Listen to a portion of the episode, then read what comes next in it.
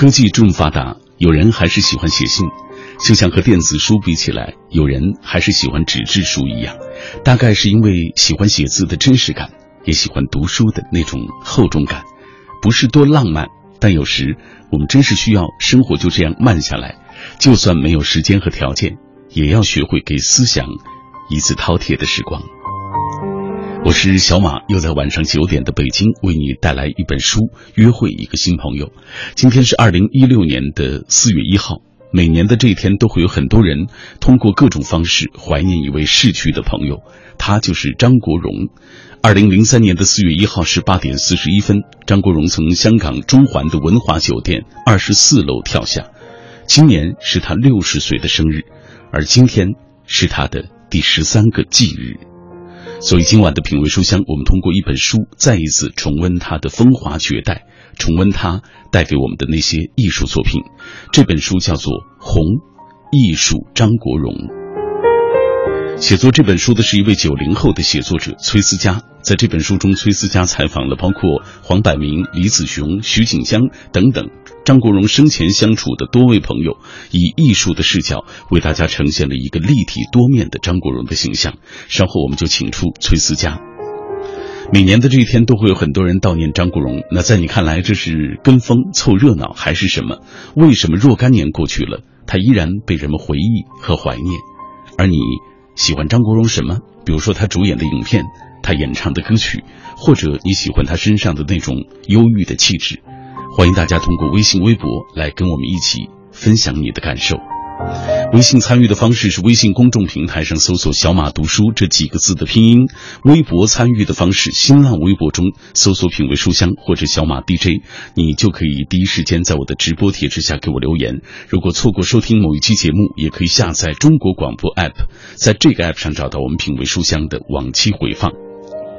当然，今天是星期五，每到周五的晚上，我们都会带领各位来了解一下各大书店和电商网站一周销售排行榜的情况。所以，我们首先要打开的是本周的阅读畅销榜。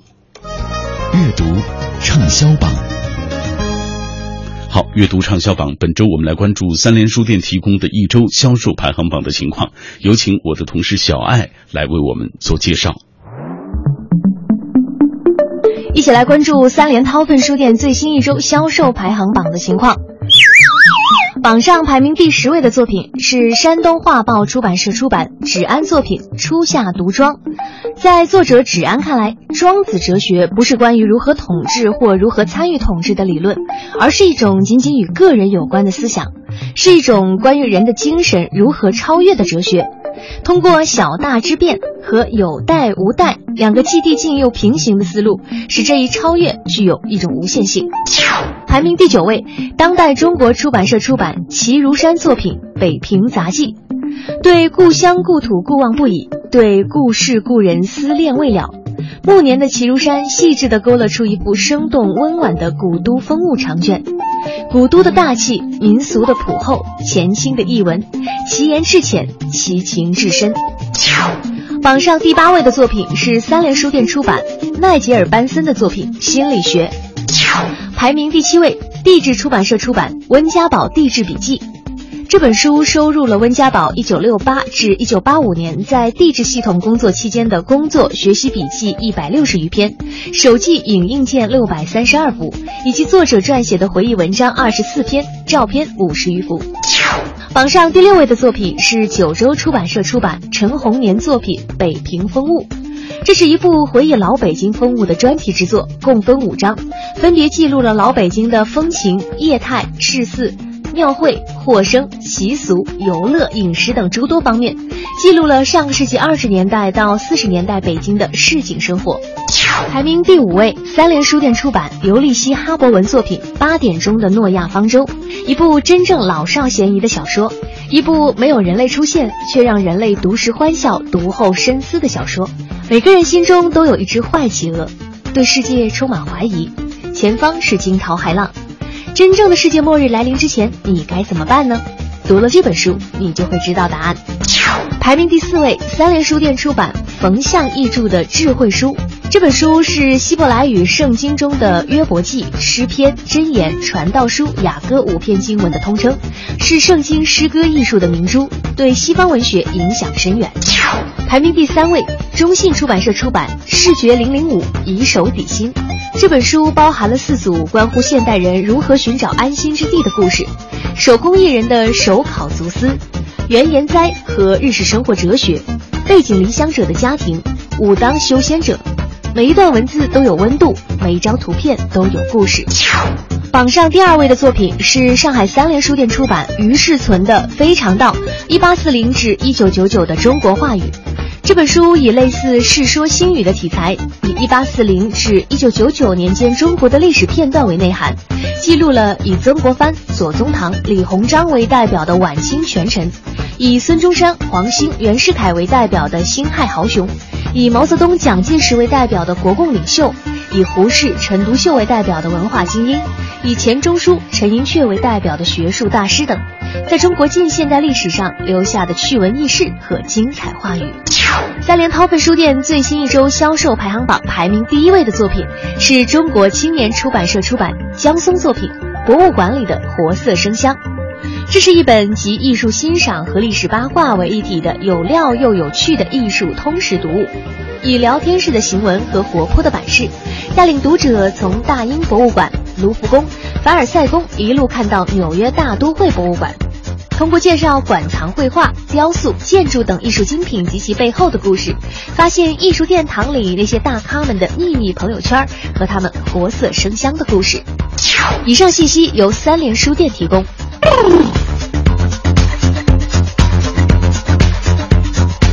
好，谢谢小爱的介绍。以上就是我们精选的本周榜单。这里各位正在停留的是 FM 幺零六点六，中央人民广播电台文艺之声的品味书香节目。稍后进入我们今晚的重点分享环节。今晚我们带来崔思佳的作品《红艺术》，张国荣。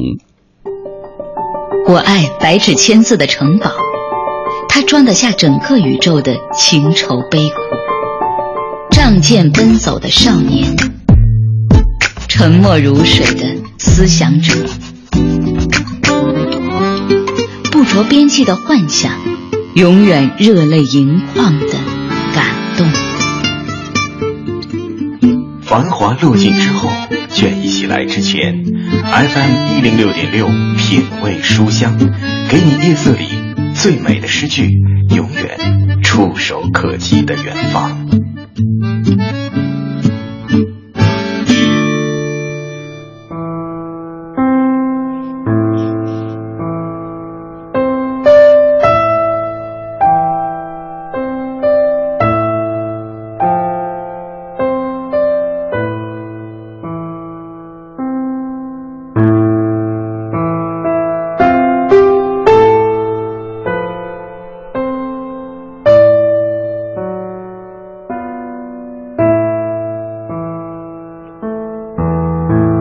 感谢各位继续停留在 FM 幺零六点六的电波当中，我是小马，品味书香，每天我都带来一本书，我们也认识一个新朋友。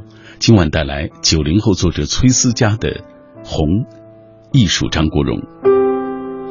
红像年华盛放的气焰，红像斜阳渐远的纪念，是你与我纷飞的那副笑脸，如你与我掌心的生命浮现，也像红尘泛过一样明艳。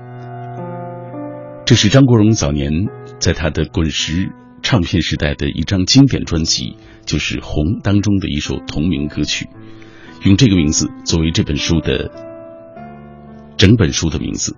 今晚介绍《红艺术》张国荣。马上我们先透过一个短片来了解这本书，之后我们请出崔思佳。《红艺术》张国荣。是为纪念张国荣诞辰六十周年最新出版的一本关于张国荣的书，作者崔思佳历时两年完成。在这本书中，崔思佳采访了包括黄百鸣、徐锦江等张国荣生前相处的多位同事和朋友，从张国荣不同时期，包括复出前后的电影、音乐、填词、作曲、MV 导演等角度，以艺术的视角。为读者呈现了一个立体多面的张国荣。以红命名这本书，是想体现这本书最具代表性的特点。红是张国荣签约滚石唱片公司之后推出的第二张专辑，也是张国荣歌坛生涯后期最具代表性的专辑，是最能反映张国荣最后十年为人处事的音乐作品。这期节目选择在四月一号和各位一起来分享。我们今天带来的这本书是《红艺术张国荣》。在若干年前的四月一号的这一天，张国荣从香港文华酒店纵身一跃，结束了他年轻的生命。呃，在很多人看来很辉煌的这一生。呃，今天我们请到的这本书的作者崔思佳，他通过他的笔写下了他眼中的张国荣的形象。我们马上先请出崔思佳，你好。嗯，大家好，我是崔思佳。崔思佳年龄很小啊，九零年。是的。呃，我很好奇，就是九零年的你，基本上张国荣去世的时候你还很小。你怎么会对他，会对张国荣产生兴趣？是当时我是初中二年级，就印象很深的是，我爸爸突然跟我说，有一个香港的明星叫张国荣，他过世了，你知道吗？当时是知道他的，因为看过很多香港电影，从小是看香港电影长大的，但还没有产生太深的印象。大概是我高中的时候，两三年以后。开始大量的去看张国荣的电影，然后忽然会发现，哎，这个人和其他人都不一样。他在演很多角色的时候，你会很难发现那个是张国荣，因为太像那个角色本身了，所以你会没有对他有一个很深的辨识度。不像其他香港明星，很多人你看到他永远都是那一个样子，是因为这样才开始注意到他，嗯然后慢慢的，因为他就更加的喜欢电影，最后决定做这一行。这本书的名字叫《红》。艺术张国荣，我们都知道红是张国荣签约滚石唱片之后的一张唱片啊，也是张国荣被人们呃称为最具有代表性的一张专辑啊。用这个名字来反映张国荣的艺术人生，你有什么样的用意？呃，其实本身我个人认为，红是他后期当中后期的音乐生涯当中最具代表性的一张专辑。再有就是这本书是写他的艺术，我觉得他的艺术就是很姹紫嫣红的嘛，所以用红是做最好的代表。实际上这些年，每到张国荣的忌日前后，呃，出版市场上都会出大量的有关于张国荣的作品，很多人就会质疑了啊，出过太多，而且张国荣像这样一个明星。他的很多呃，包括他的演艺生涯，包括他作品啊，都是大家所熟知的。你怎么写他？我最初写这本书的动因是，我是做电影这一行的，我能接触到很多和他工作过的人，我听他们讲过很多事情。后来我和凤凰联动合作一本书的时候，编辑建议我去写张国荣，我觉得我写不好，所以我拒绝。但编辑说很多人要写的，他们写可能还没有你写的好。我觉得这也是一句实话，所以我才决定要去写这本书。就是无论最终成果怎么样，我已经非常的尽力，尽我所能去把我所知道的表述出来，这已经诚意足够。你刚才说，因为你学电影、做电影，对，和很多香港电影圈当中的著名的重量级的人物都有联系啊，也听他们说起过有关于张国荣的故事。呃，在这本书当中，我就看到了你采访黄百鸣、采访徐锦江啊等等张国荣生前的这些好友啊，包括他一起合作的这些同事们，嗯，给大家来讲讲黄百鸣吧。如今他也是香港电影界举足轻重的人物了。对，因为当时我是在黄百鸣先生监制的一部电影里面做毛舜筠小姐的助手。其实我本来是做编剧的，那部戏去做毛小姐的助手，是因为她是毛舜筠小姐，所以因为这个戏才认识了黄百鸣先生。他们很多人其实对 Leslie 的感觉都非常的好，就是在他过去之后也还会非常非常的怀念他。所以当我提出说我想要采访他的时候，大部分人都是很热情、很热心的答应的。而且黄百鸣先生他算是进军内地比较早的一个电影人，而且他当时和 Leslie 合作的时候，他有说过一件事情，就是大家都知道 Leslie 后面想当导演，他也一直答应说要帮他去做一个实现他导演梦的作品，但最后没有实现，这就是一个很遗憾的事。在其他人眼中啊，张国荣是一个什么样的形象？其实每个人看他的时候都不一样的，我觉得可能因为大家跟他合作的时期、年代，还有大家做的事情不一样，而。对他留下的印象也不一样。基本上所有人都会说，首先他是一个很好的人，然后他非常的帅，非常的靓仔，非常的好，对大家都很周到，都很好。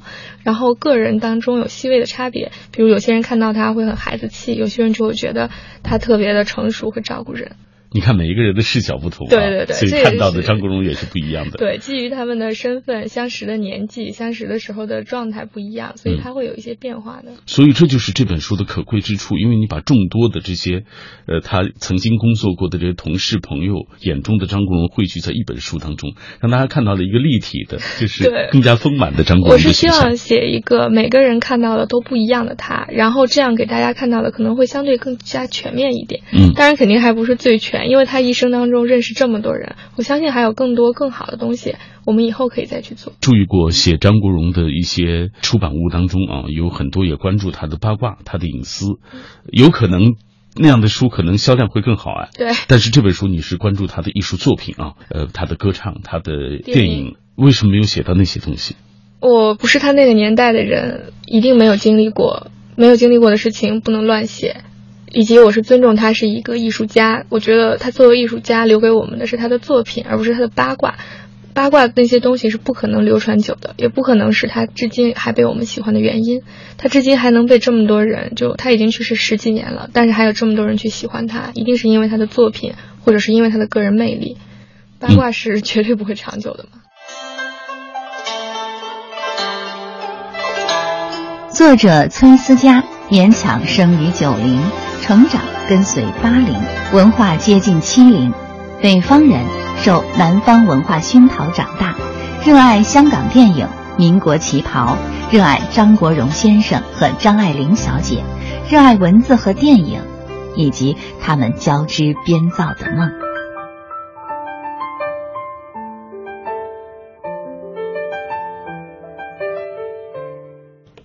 刚刚透过这个短片，其实已经采访到了来自于崔思佳的讲述，他为我们讲述他写这本书的初衷。呃，其实我想作为一个研究电影的朋友啊，他对于张国荣，他也是一个荣迷，对于张国荣来说，他有非常这个足够的一些了解。张国荣一九七七年出道，直到一九八四年才凭借《莫妮卡》大红大紫，命运没有格外的优待他，机缘也没有轻易的向他招手，但是他从未放弃。然后在过之后的八年当中，他又积蓄力量等待，直到厚积薄发的绽放，在。极致偶像的归来、到来与归去当中，崔思佳这样写道：一九八五年的春天，二十九岁的张国荣首次站在了红馆的舞台上，升降舞台徐徐上升，张国荣穿着当年最潮的西装格纹裤，配合灯光音乐，以仰头向上的昂扬姿势出现在了舞台上，尽情挥洒着他的第一次。这是他站在红馆的舞台上唱的第一首歌曲。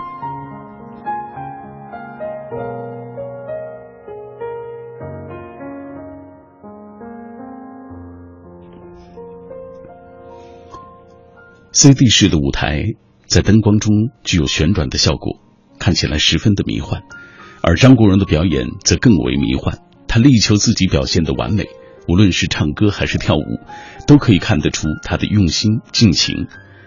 他将之前所有的准备与积蓄都在这一刻展现在舞台上，所有自己迷人的美丽的姿态，所有优美的动情的歌声，都要在此献给所有的观众。这是张国荣的第一次演唱会，虽然他的表现绝不完美，但他是天生适合舞台的人。他气场强大，一个人站在红馆的四面台上。也足以倾倒舞台下全部的观众，所有人的注意力都会被他吸引住。站在舞台上的张国荣热爱这个舞台，热爱这些在舞台下看着他的观众。他说他会记住这个值得回忆的夏天，因为他献出了他的第一次演唱会，观众和他一起献出了第一次，而他也将证明这不是最后一次。他无比诚挚地讲出这些话，也无法。无比努力的为自己的理想而努力着，舞台上的他尽情歌舞，展现着无限的魅力。一九八八年，张国荣成为亚洲区的第一位百事巨星的代言人。这一年夏天，他在红馆连开二十三场演唱会，再次掀开了夏天的狂潮。而就在之前，他的电影也取得了极大的进展，《英雄本色》开创的潮流。令他的电影事业更上一层楼。从八十年代的演唱会看起，毫无疑问，张国荣的舞台表演是越来越好。而自1988年演唱会开始，张国荣独特的舞台风格逐渐的成熟。他开始注重综合效果，让灯光、舞台、服装、伴舞都来配合音乐。他也会配合电影插曲，将电影的片段搬上舞台。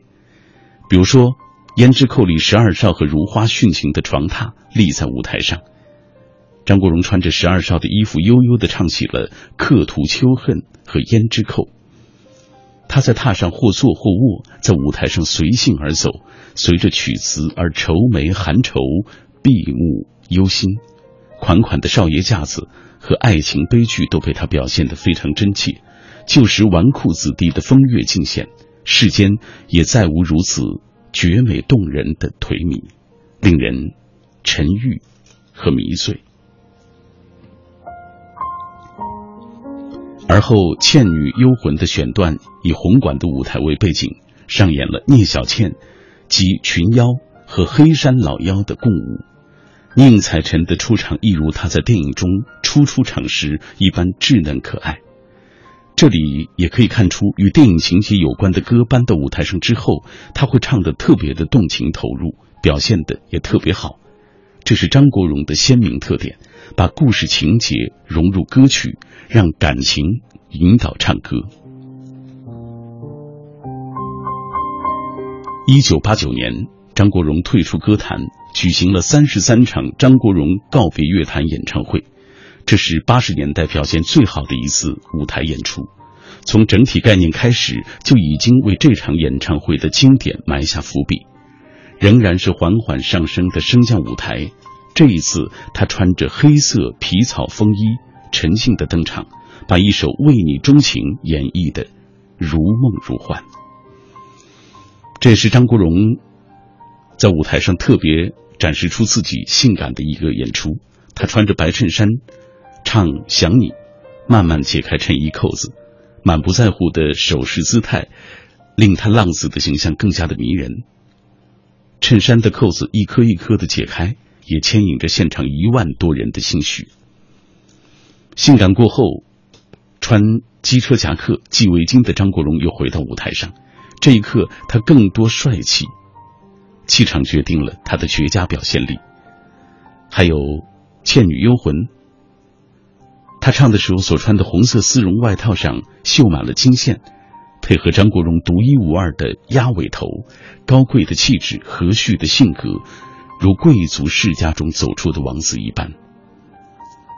他几乎是以拉唱完了半首《倩女幽魂》。无论人生是什么，人间路如何，当他去寻觅心中的方向时，也总有观众还记得他。到风继续吹的时候，他几乎已经泣不成声。潸然的泪伴随着离情的泪，或许他再也没有机会站在舞台上唱爱他的歌。他说：“来的安，去也写意。”他尽力做到最好。他曾经是极致的偶像，而今后他愿意离开这里，去闯，去看新的世界。这位超级巨星，歌迷心中无与伦比的偶像，在舞台上放低麦，就此离开。他封麦的那一刻。无数心形气球随之升起，又随之落地。他转身，决绝的快步离开。他回望过去，但终究在热烈的掌声中背对观众，逆光而行。他离开这里，走向新的天地。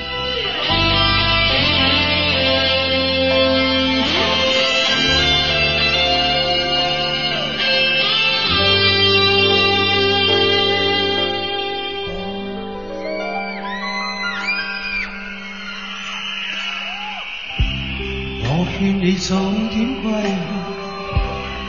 去，你说你不想归去，只叫我抱着你。悠悠海风轻轻吹，冷却了野火堆。我看见伤心的脸，你叫我怎舍得去？哭叹也绝。如何止哭？只得轻吻你发边，让风继续吹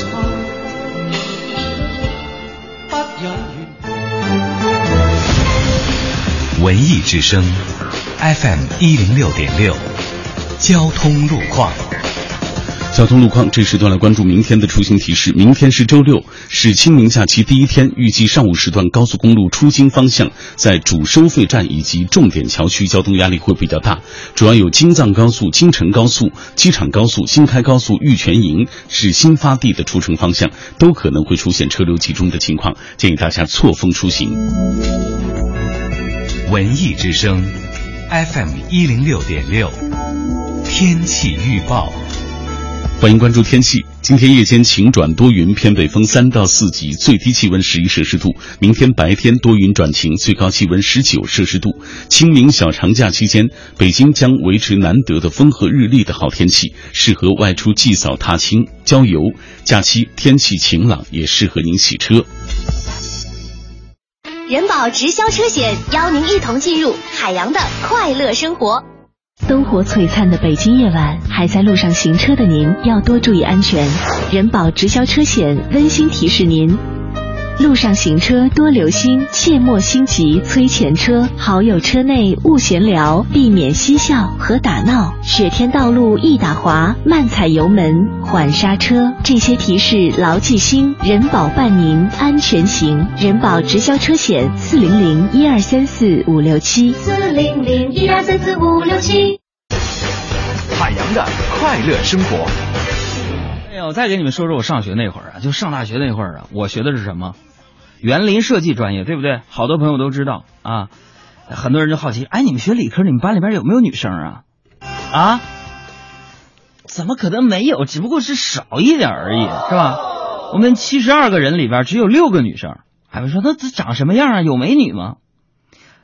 朋友们，你就别说了，还差一个就能成一个组合呀。他说啥组合？江南七怪嘛。这也是为什么同学聚会我不愿意去的原因。想要更多香料，敬请关注每晚五点海洋小爱为您带来的海洋现场秀。海洋的快乐生活由人保直销车险独家冠名播出。电话投保就选人保。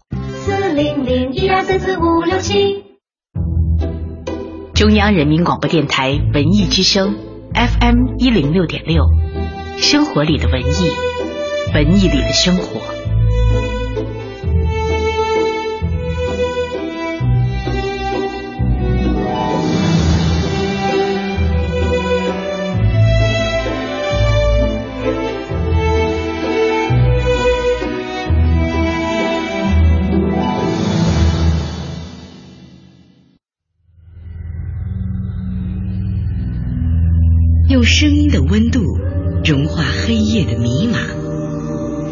阅读的力量坚定你对生活的信仰。每晚九点到十点，品味书香。讲述书卷之中那从手边流淌的岁月，讲述书卷背后那熠熠生辉的时光。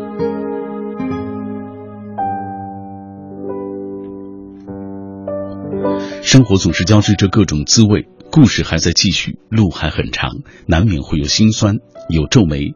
无论怎么样，不要松手就好。唯愿此生清澈明朗，有能力去做喜欢做的事情，去爱想爱的人。各位，感谢你继续停留在小马的声音世界当中，品味书香。今晚我们带来一本关于张国荣的书，这本书叫做《红艺术张国荣》。写作这本书的是一位九零后的写作者崔思佳。上半时段，他也讲述了他写作这本书的初衷。在这本书中，崔思佳其实采访了包括黄百鸣、徐锦江、李子雄、高志森等等啊这些张国荣生前相处的多位朋友和同事，以艺术的视角为大家呈现了一个立体多面的。张国荣的形象，其实每年到了这一天，都会有很多人悼念张国荣。那在你看来，这是跟风凑热闹，还是什么？为什么若干年过去，他依然被人们回忆和纪念？而你喜欢张国荣，到底喜欢他什么？他的影片、他的歌曲、他的为人，还是他忧郁的气质？同步关注一下大家的留言。今天很多朋友都在分享他们印象当中的张国荣。这位小机灵，零三年才上小学，虽然挺喜欢哥哥，不懂什么是死别。十三年的时间改变了很多，喜欢的歌明星不多了，但是依然怀念他，对他是敬佩，是经典，也是追忆。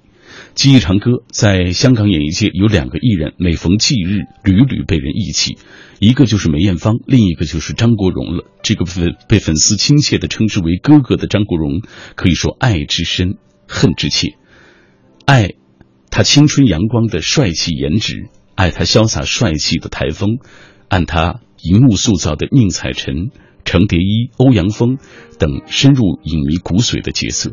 爱他迷醉众多少男少女的歌声，恨他的一意决绝，在今天这个近似全民狂欢的日子，以自己独特的方式告别人世，增添了一抹浓重的荒诞的血色。有人说他因情所困，有人说他抑郁症痛苦解脱，莫衷一是。风仍然继续吹，十三年的时间，稀释了我们对其自私方式的恨与痛惜，追忆缅怀想念。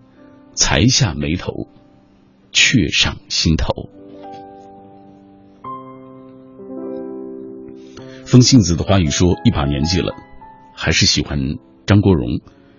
越明亮，越需要燃烧热量。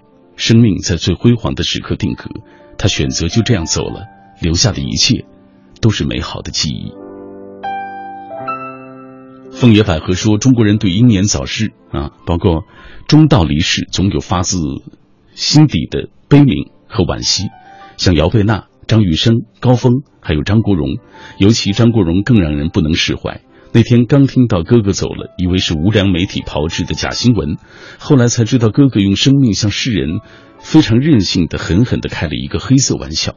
我愤怒了，选择这一天，或巧合，或有意。”骨子里不羁的他，也许此时此方式，是对世人刻骨的嘲弄与报复。也许他活得实在太累了，内心的苦闷与压力深深隐藏在他的灿烂的笑容之后。他的离去带走了我们一起走过的岁月，心里空空的。再次翻看他的影碟、画册、海报、磁带、CD 机中传来他熟悉的歌声，那迷人的笑凝视着你心底，多少次泪水止不住的流淌。如今对他仍然是难以释怀的那些思念。这个晚上，我们通过一本书来怀念张国荣，这就是来自崔思佳的作品《红艺术张国荣》。红像年华盛放的气焰，红像斜阳渐远的纪念，是你与我纷飞的那副笑脸。如你与我掌心的生命浮现，也像红尘泛过一样明艳。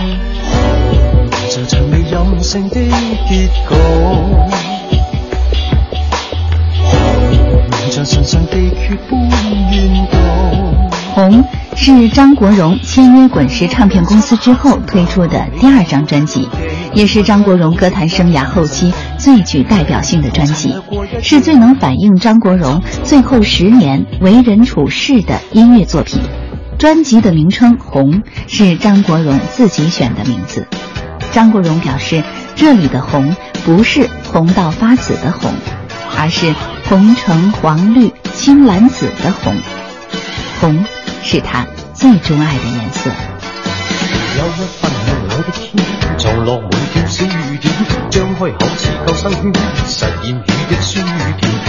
红，艺术张国荣，以张国荣最喜欢的颜色去表达他为人处事的作品。全红封套绝非哗众取宠的商业伎俩，而是一个性情中人的释放宣言。我就是我，是颜色不一样的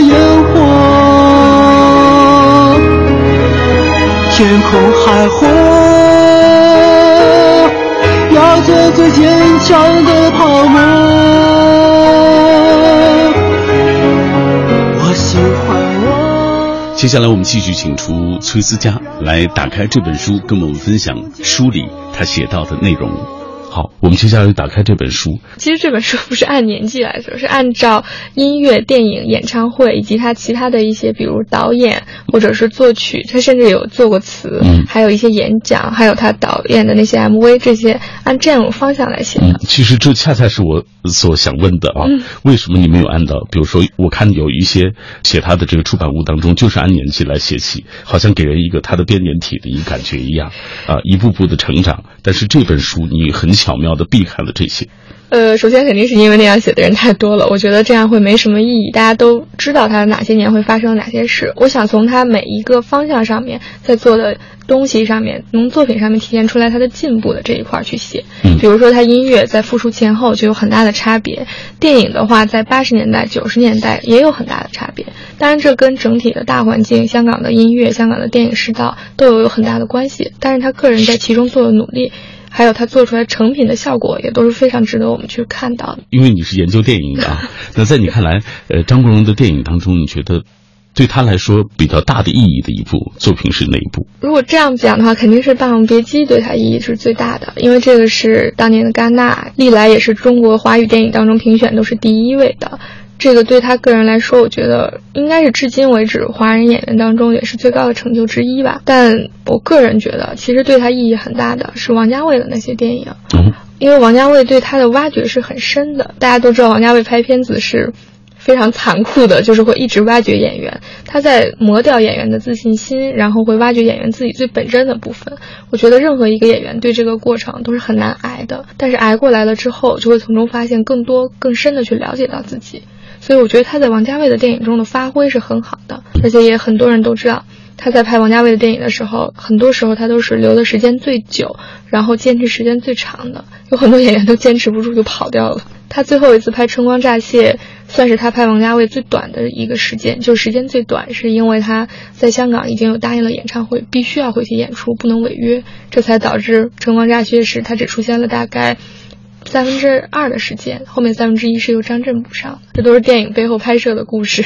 嗯，这些故事你是怎么挖掘到的？呃，之前我作为荣迷的时候，我首先是个荣迷嘛，所以我看过很多相关的资料、各种书、各类的访谈，还有香港的电台一些东西，我都有听，都有看。其实你关注的这个时间是一直以来这么漫长的一个时间、啊。对，如果说我从他从我开始看他的东西，大概真的是零五零六年，到现在也有十多年了，就成为他的粉丝也是那个时候，就这么多年的积累加上采访，才有了这样一本书。在这本书的记述和写作当中，呃，你写到的最让你难忘的一段或者印象最深的一段是什么？嗯，写作的整个过程都蛮痛苦的，但其实我有一段是一直记得的，就是采访赫曼，赫曼是他的发型师，他们俩也是多年的好朋友。当时我问到他，其实我是想从艺术的角度让他去讲。我问他说：“你觉得他留给我们最伟大的事情是什么？”但赫曼反而说的是，在他之后，无论怎么样，人们对情绪症、抑郁症的了解、宽容会更多了。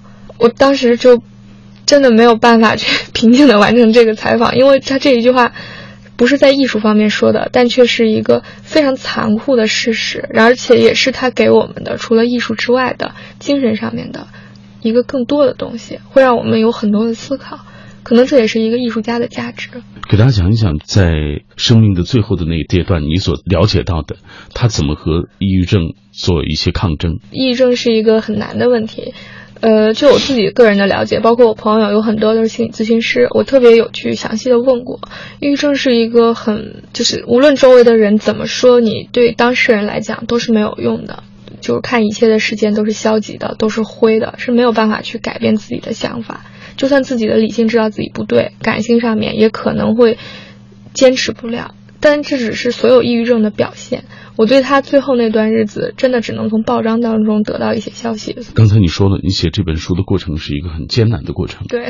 但是你又一直以来都关注张国荣，也了解过他的很多资料，看过很多关于他的一些访谈啊，包括他的电影、他的音乐，你都很清楚。为什么还会难？难在哪？因为是写他嘛，就是太慎重了，所以每一个字我都会觉得要斟酌，要来回的看，觉得自己写的不够好。这本书在写作过程当中，真的是让我自己非常的没有信心。我会反复的去问朋友，这样可不可以？反复的去做出修改，因为实在是觉得在写他的这件事情上，我无论做成什么样子，都还是不够好，我还可以更好。就是太慎重、太要求完美的结果。其实从最开始你是远观他的电影和他的音乐，对到慢慢的不断的采访他曾经和他一起合作和共事的一些明星、演员、同事们，然后慢慢的了解他这个人啊。如今写完一本书，你现在回头去看张国荣，你对他怎么评价？嗯，他比我想象中更好。首先，我会发现他是一个很多面的人，每个人看他都不一样。我对他的了解比以前更丰富一些，会更全面。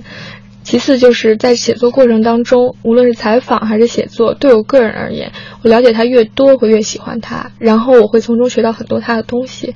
其实，我个人从他身上学到最重要的就是，我要知道我喜欢的是什么，和我要成为什么样的人，然后我会努力去做，完成了一次个人成长。这我觉得是我在这个年纪上面去做这本书也是最大的荣幸。我学到了他的精神的部分。这本书有呃十几万字啊，应该说这个过程其实是挺漫长的一个过程。对，大概是多长时间？嗯，采访大概花了半年，写作也大概花了几个月，从头到尾也是有大半年的时间。嗯，就是比我写剧本要慢得多。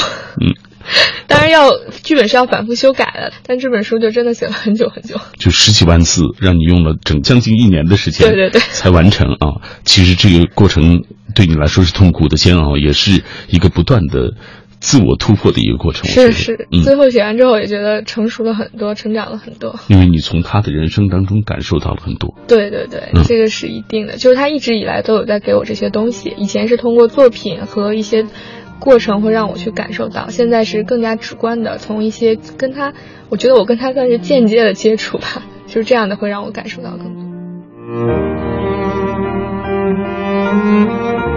同步关注大家的留言，大大又倩说，对于张国荣的喜欢不能说是跟风，算是一种敬仰。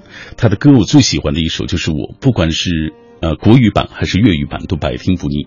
他的电影印象最深的是《霸王别姬》，张国荣以形神兼备的演出，成功的塑造了程蝶衣这一不疯魔不成活的角色。这部电影看过不下五遍，每一次看都感。受颇深，一零六点一依然记得那年的翻非典，张国荣走了，听他的歌曲，看他的影视长大的。提到他，不由得会想起《风继续吹》那首歌，还有电影《倩女幽魂》《霸王别姬》。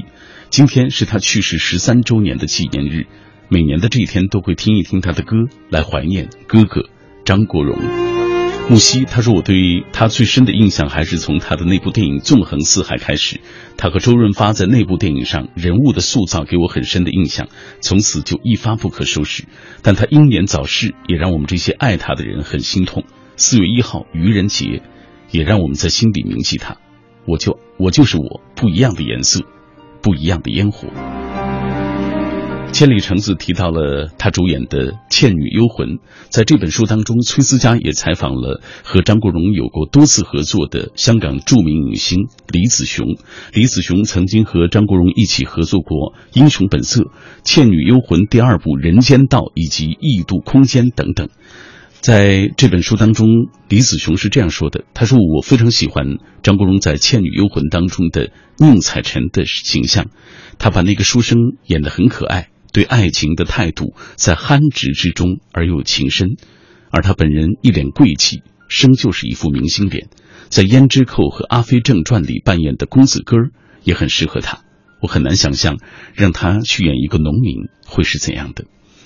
而《倩女幽魂》打破了当年的票房纪录，这部电影开创了很多全新的手法。徐克的大胆是举世所罕见的，他敢于没有武术指导就开拍武侠片，也敢于在任何别人眼中不能实现的情况下进行大胆的尝试。结果就是他常常会拍出别人所拍不出来的电影，而《倩女幽魂》就是如此。我们接下来透过一个短片来听一听。张国荣和王祖贤主演的这部电影的片段。好，我们接下来打开这本书。其实这本书不是。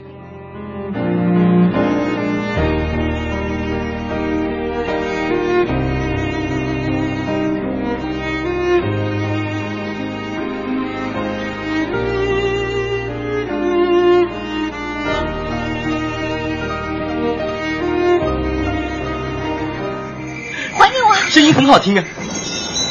给我！你会武功啊？你快点走！你干嘛发那么大脾气呢？你快走啊！我不知道这首饰对你那么重要，不要生气了。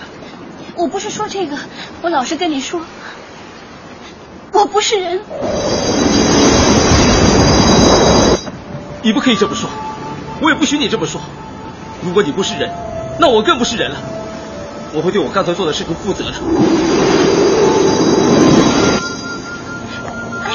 小倩，别跟着我。这样吧，你快去找那个大胡子。他是个杀人犯，你叫我去找他，不是送死吗？你跟着我死的更快。哎呀，小倩，小倩，你不要走，小倩。你不要跟着我！叶大侠，出路打开了，快扶燕大侠走吧！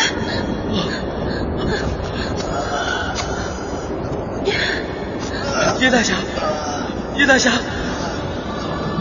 叶大侠，我们回到人间了。糟了，天亮了，还有小倩，快点！小倩。快！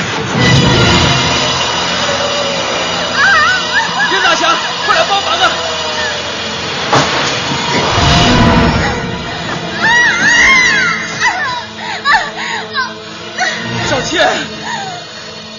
别让阳光照着他，不然他会魂飞魄散，不能投胎了。小倩，快快回到金塔里面去啊！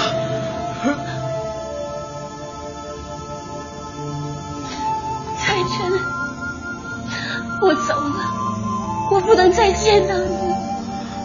小倩，你要好好做人，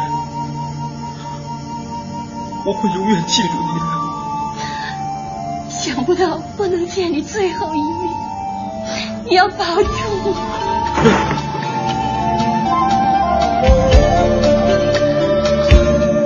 人生路，美梦似路长，路里风霜，风霜扑面红尘里，美梦有几多方向？找千次梦幻中心爱。路随人茫茫，人生是美梦如热望，梦里依稀有泪光，何从何去？去觅我心中方向。风仿佛在梦中轻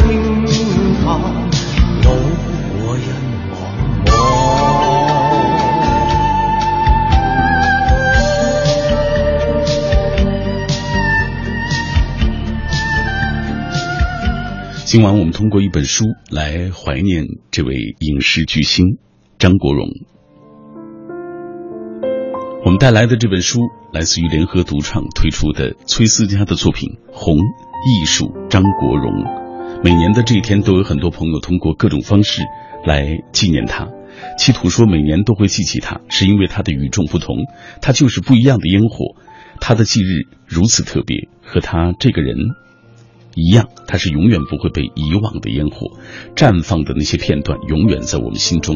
而樱花说，人们亲切地称呼他为哥哥，知道他是因为大学的一个姐妹特别喜欢他。他的喜欢不是因为他的外表，是因为他精湛的表演，因为他深情的歌喉。慢慢的，我自己也开始接触他，他的歌，他的电影，他的歌像涓涓细流啊，这个沁人心脾，留给人淡淡的忧伤。又是一个四月一日，怀念他，也想念我的那位大学的同学。这个世界永远崇尚标签，经典偶像更是如此。比如说，玛丽莲梦露是永恒的性感的标签，而戴安娜王妃是永远优雅的标签。人们崇拜这些将某一点发挥到极致的人，给他们贴上标签，也打上烙印。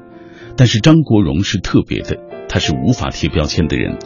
张国荣不是一个角色、一首歌成就的张国荣，他是独一无二的。如果一定要给他贴上标签，那么张国荣就是他的标签，张国荣就是张国荣。以上就是今晚的全部内容，明晚品味书香，我们再见。这样的我。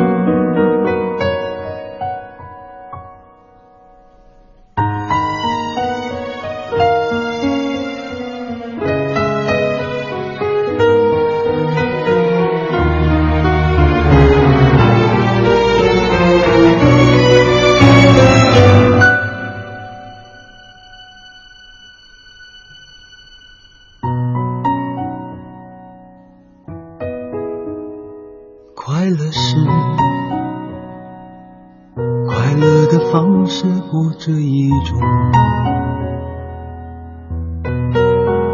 最荣幸是，谁都是做舞者的光荣，不用闪躲，为我喜欢的生活而活。不用分我，就站在光明的角落。我就是我，是颜色不一样的烟火。天空海阔，要做最坚强的泡沫。